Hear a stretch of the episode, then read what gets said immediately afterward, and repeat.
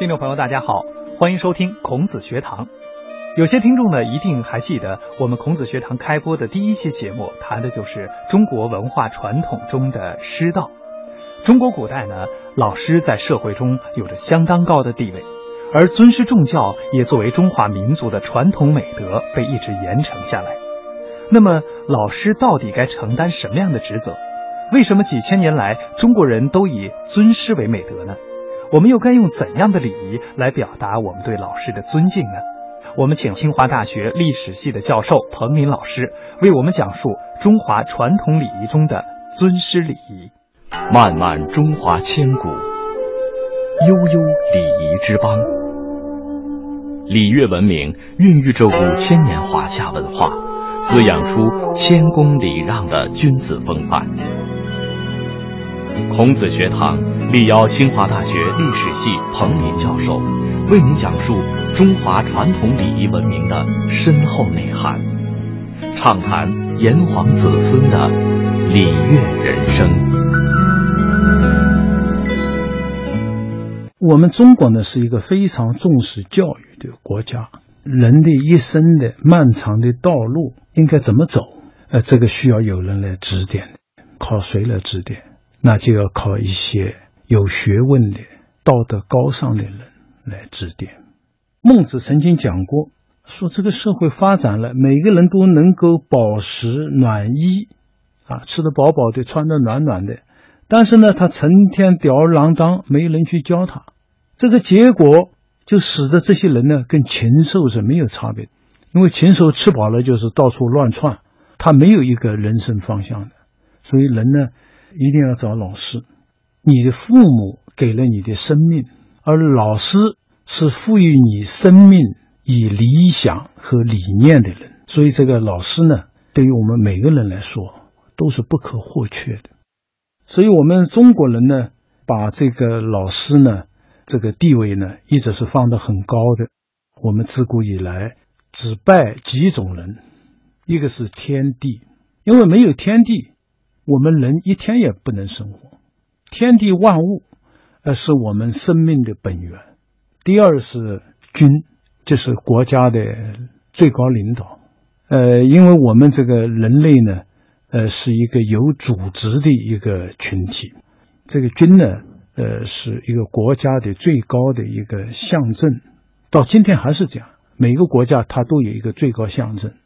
那么这个呢，要受到人民的尊敬。今天我们不管东方还是西方都是如此。再下来就是亲，这个亲呢是特指父母亲，因为父母亲呃生养了你。这种大恩大德，你是永远也报答不了的。再下来就是老师，这个老师是我们人生道路上的导师。呃，所以我们古代除了拜天地、拜国君、拜父母之外，那就是白老师。天地君亲师，表达了中国传统社会中人们对自然、君权、祖先和圣贤的崇拜和敬仰。而在中国的儒家看来，教育不仅关系到个人的修身养性，而更关乎民风的淳朴和国家政治的稳定。肩负着如此重任的老师，也因此一直受到了历代统治者的尊崇。历朝历代的储君也都必须有德高望重的人来专门进行指点和教育。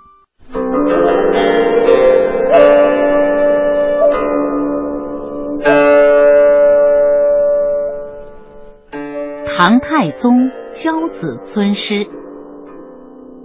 唐太宗李世民是中国历史上著名的明君，他认为国家要长治久安，教育非常重要，而且他认识到教接太子诸王更是当务之急，因此他为几个儿子选择了德高望重、学问渊博的人来做老师，并一再的告诫子女一定要。尊重老师。有一次，太子的老师李纲因患脚疾不能行走，怎么办呢？在过去的封建社会里，后宫森严，除了皇帝和他的后妃子女可以坐轿外，其他官员不要说坐轿，就是出入也是诚惶诚恐的。唐太宗知道以后，竟特许李纲坐轿进宫来讲课，并诏令皇太子亲自迎老师。后来，唐太宗又叫礼部尚书王圭当他第四个儿子魏王的老师。有一天，他听到有人反映魏王对老师不尊敬，唐太宗十分生气，他不仅当着王圭的面批评儿子。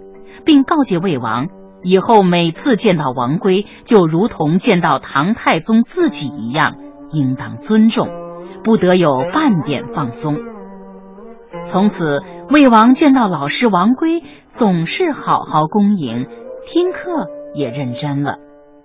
由于唐太宗家教很严，他的几个儿子对老师都很尊敬，从不失礼。唐太宗教子尊师的故事。也被后人传为佳话。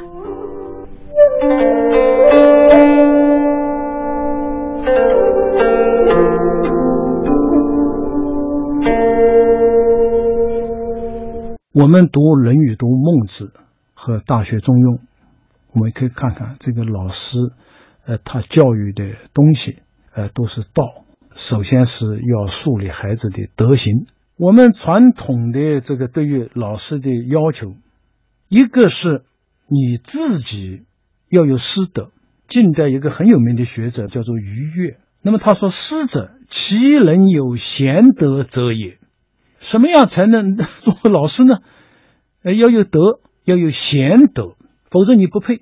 所以，我们现在每一个做老师的人，应该每每一天都要扪心自问：我配不配站在这个？讲台上，《周礼》这本书里面，他甚至说：“师教人以道者，之称也。”你要把为人之道、治国之道教给别人的，你才有资格称之为老师。那么，这个韩愈，这个他很有名的一篇文章叫做《师说》，他说的更精辟了，就师者，所以传道授业解惑也。第一位是传道啊。这个传道，他说的很清楚，是尧舜禹汤文武周孔以来，我们中华民族相传不息的文化精神。我理解这个文化精神，就是有一种修身齐家治国平天下的一种情怀。终极关怀不是落在我身上，我自己身上，而是落在对人类社会的关怀上。那么这种道理都是靠老师一代一代往下传的。你现在传这个道，然后才是在技术上的授业跟解惑。所以在我们中国这个文化精神，它是支撑了我们这个民族，不管遇到什么样的艰难困苦，它始终是能够挺立下去。中国古代的教育以德教为其核心。在《周礼·大司徒》中还记载了有关德治礼教的十二教法，小到日常生活的人际交往，大到人自身德性的培养，这其中的每一步都离不开老师的教育。老师肩负着培养未来国君、培养国家君子圣贤的重任，因此教师的选择不得不谨慎对待。近代有一位非常著名的学者钱穆先生。那么钱先生讲的说，西方的学校是按照学科来划分的，数学系、物理系、化学系。那么中国传统的教育是按照老师来划分的。朱熹到岳麓书院去讲课了，哦，那很多学者都过去了。那么中国的书院是以老师作为中心的。钱先生还说，一个好的老师本身就是一门学问。所以我想，一直到今天，实际上我们，呃。许多学生报考大学也好，报考研究生也好，他都有一个择师的问题。他要选择一个好老师，这个老师要有学问，而且有好的道德、高尚的师德。现在我们有一个不好的现象，就是把这个老师啊，就当做一个职业。呃，你在工厂拿一份工资，我在学校拿一份工资，我跟你的区别如此而已，这就降低了对自己的要求。那么我们这个古书上呢，对于老师的要求呢是非常严的。呃，你比方说有一一部字典叫做《玉片》，里面就解释师范也。汉代还有一本说师者，人之模范也。我们今天讲师范，师范就这么来的。那么北师大有一个很有名的教授是启功先生，他曾经把这“师范”两个字，呃，他做了一个诠释，叫做“学高为师”。你没有学问，而且你的学问不高，你拿什么去教别人呢？你必须你那个学问很高远、很高深，你出去才配站到讲台上去做老师。但是仅仅这样是不够的，那么还有一个范。那范是什么？叫身正为范。中国文化它是讲中正，讲中讲正，所以为什么你走到哪里，这个礼仪场合，这个人都要站得很正很直啊？另外为人要很正直，而且内外都要达到一个正直的境界。那么这个呢，你在行为上，你要成为学生的楷模。呃，所以我们这个荀子里面说，这个老师者。能够使人法效者也，就是人人家能够效法你。我们以前学校里一些德高望重的老师，那真是他身上的那种气质，那对学生有终身影响。这个学生甚至连走路的样子都要模仿这个老师，啊，一颦一笑，一举手一投足，他都把这个老师当成自己的榜样。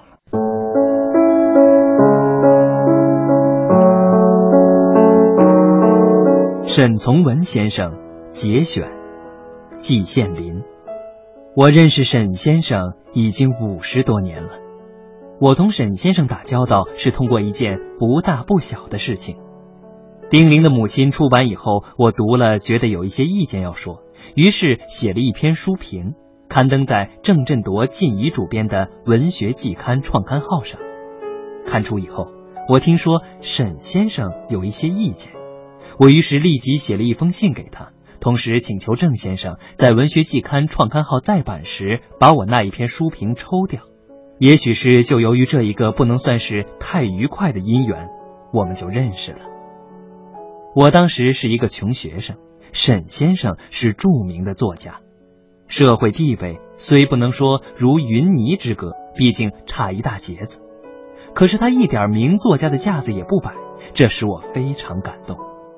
从那以后，有很长的时间我们并没有多少接触，一直到一九四六年的深秋，我终于又回到了别离十几年的北平。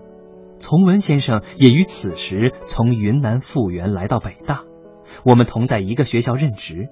他曾请我吃过一顿相当别致、终生难忘的饭。就在这一次吃饭时，有一件小事给我留下了深刻的印象。当时要解开一个用麻绳捆得紧紧的什么东西，只需用剪子或小刀轻轻的一剪一割就能弄开。然而从文先生却抢了过去，硬是用牙把麻绳咬断。这一个小小的举动，有点粗劲儿，有点蛮劲儿，有点野劲儿，也有点土劲儿，并不高雅，并不优美。然而他却完全透露了沈先生的个性。在达官贵人、高等华人眼中，这简直非常可笑，非常可比。可是我欣赏的却正是这一种劲头。我自己也许就是这样一个土包子，虽然同那一些只会吃西餐、穿西装、半句洋话也不会讲，偏又自认为是洋包子的人比起来，我并不觉得低他们一等。不是有一些人也认为沈先生是土包子吗？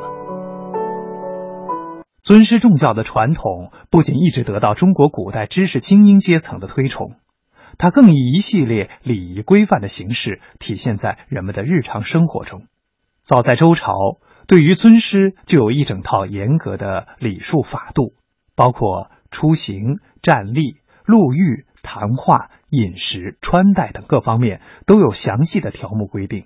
那么时代不同了，是吧？我们现在也不可能要求学生给我们啊磕头啊或者怎么，这不可能。但是呢，必要的礼节还是不可缺少的，因为学生对老师的尊重，呃是要体现出来。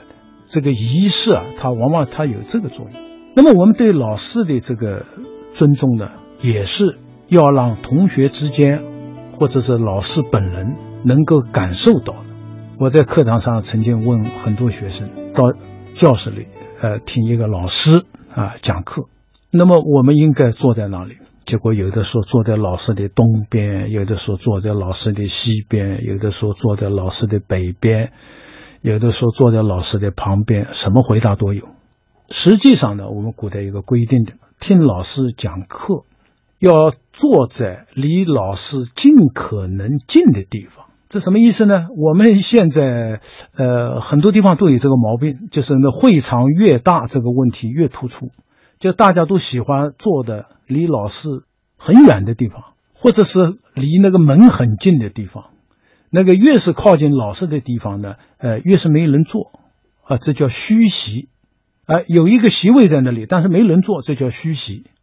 去上课留虚席，这是不礼貌的。那么加上有些同学迟到，啊，迟到以后天铃哐啷、天铃哐啷进去是吧？然后整个教室呢，哎，他因为从后面走到前面来，后面的位置都坐满了，是吧？这样影响教学秩序。应该是来得早的同学，尽可能要坐到前排，然后一排一排往后坐。那么迟到的人，他坐在后面，对整个教学没有影响。所以这个我们古代说呢，呃，离老师啊要坐得近，中间不要留虚席。当然不要弄得面对面，是吧？或者跟他平起平坐，那都不对。那么这个距离要有一个度，这度什么呢？就是留一根拐杖那么长的距离，所以叫做席间坐席跟坐席之间要含杖，含就是包包含包容一根拐杖的距离。呃，这样呢是为了便于老师讲课的时候有所指画，呃，上课要起立，下课要起立。另外，《礼记》上还讲到叫叫做“请业则起，请义则起”。请业事业的业，呃，我要一个问题，老师没讲到的，我请我想请教一下老师，不能在座位上随便指手画脚。哎，老师，那个我你能不能讲讲？这不可以，这是不敬。那么要站起来。那么我们跟老师握手，呃，要拿双手，而且要微微鞠躬。我们用这样一种非常简单的啊，非常亲切的这种动作来表达自己一种感谢、尊敬。我们平时在路上走，看到老师，现在好多同学装都不看到啊，骑个车子就冲过去了。真正尊师的，不光是走路，还是骑车。如果是骑车，要下车，而且要。走到老师面前去，要快步，还不能晃晃悠晃悠的，要走到老师面前去给老师行礼问好。那么在各种场合进出，应该是一定要是老师先走啊。我们送老师要送到最后一刻，是吧？这个《弟子规》里面讲“过犹待百步余”，跟老师道别了之后，这个老师走了，然后我在那里等，大概走到一百步开外了，我再返回。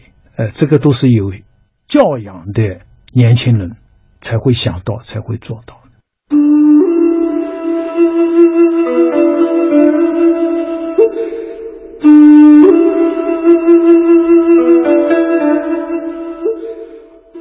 城门立雪，杨时和游作都是宋代时期有名的儒家学者。他们两人原先以著名理学家程颢为师。程颢去世后。已经年届四十的杨时和游作，虽然都早已考取了进士，但依然一心向学。于是，他们决定结伴到河南洛阳的松阳书院，向另一位著名的理学家程颐求学。你们二位要找谁呀？啊，我们俩是福建人士，我是杨时，他叫游作，特地前来拜见伊川先生。师傅正在屋中歇息呢，你们还是改日再来吧。那杨兄啊，如此往返，我怕耽误了时间，不如我们在这里等先生睡醒了，再请他赐教吧。也好，那烦劳小哥等先生醒了之后，为我们通报一声吧。嗯，天儿这么冷，说不好什么时候又会下雪。我看你们还是先回去吧，等师傅醒了，我为你们通报便是。哎，不碍事儿，不碍事儿。我俩今天特地前来向先生请教，一定要诚心，才可得先生真传。对啊，这位小哥，我们就站在院子中等，不打扰先生休息了。其实，程颐早就听到有客人来访，但为了考察两人品行，他故意装着闭目养神，不予理睬。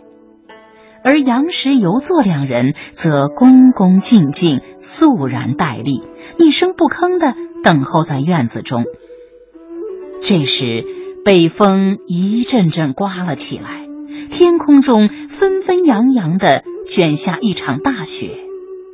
等到院子中的积雪都下了有一尺多深，程颐才装作如梦初醒般走出屋来。哎呀，先辈在这儿很久了吧？看看，都下这么大的雪，怎么不早点叫醒我呀？先生，学生不敢贸然惊扰了先生休息，所以在此等候。哎呀，赶快进屋暖和暖和吧！谢谢先生，多谢先生，多谢先生。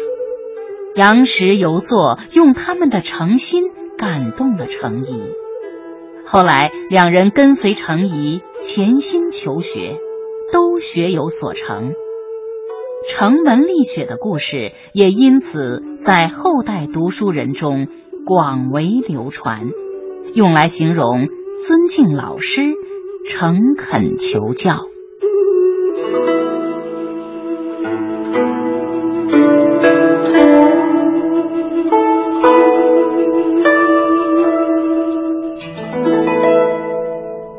老师是道的代表，是道的传播者。对老师的尊敬，不仅反映了一个国家和民族对文化知识的尊敬。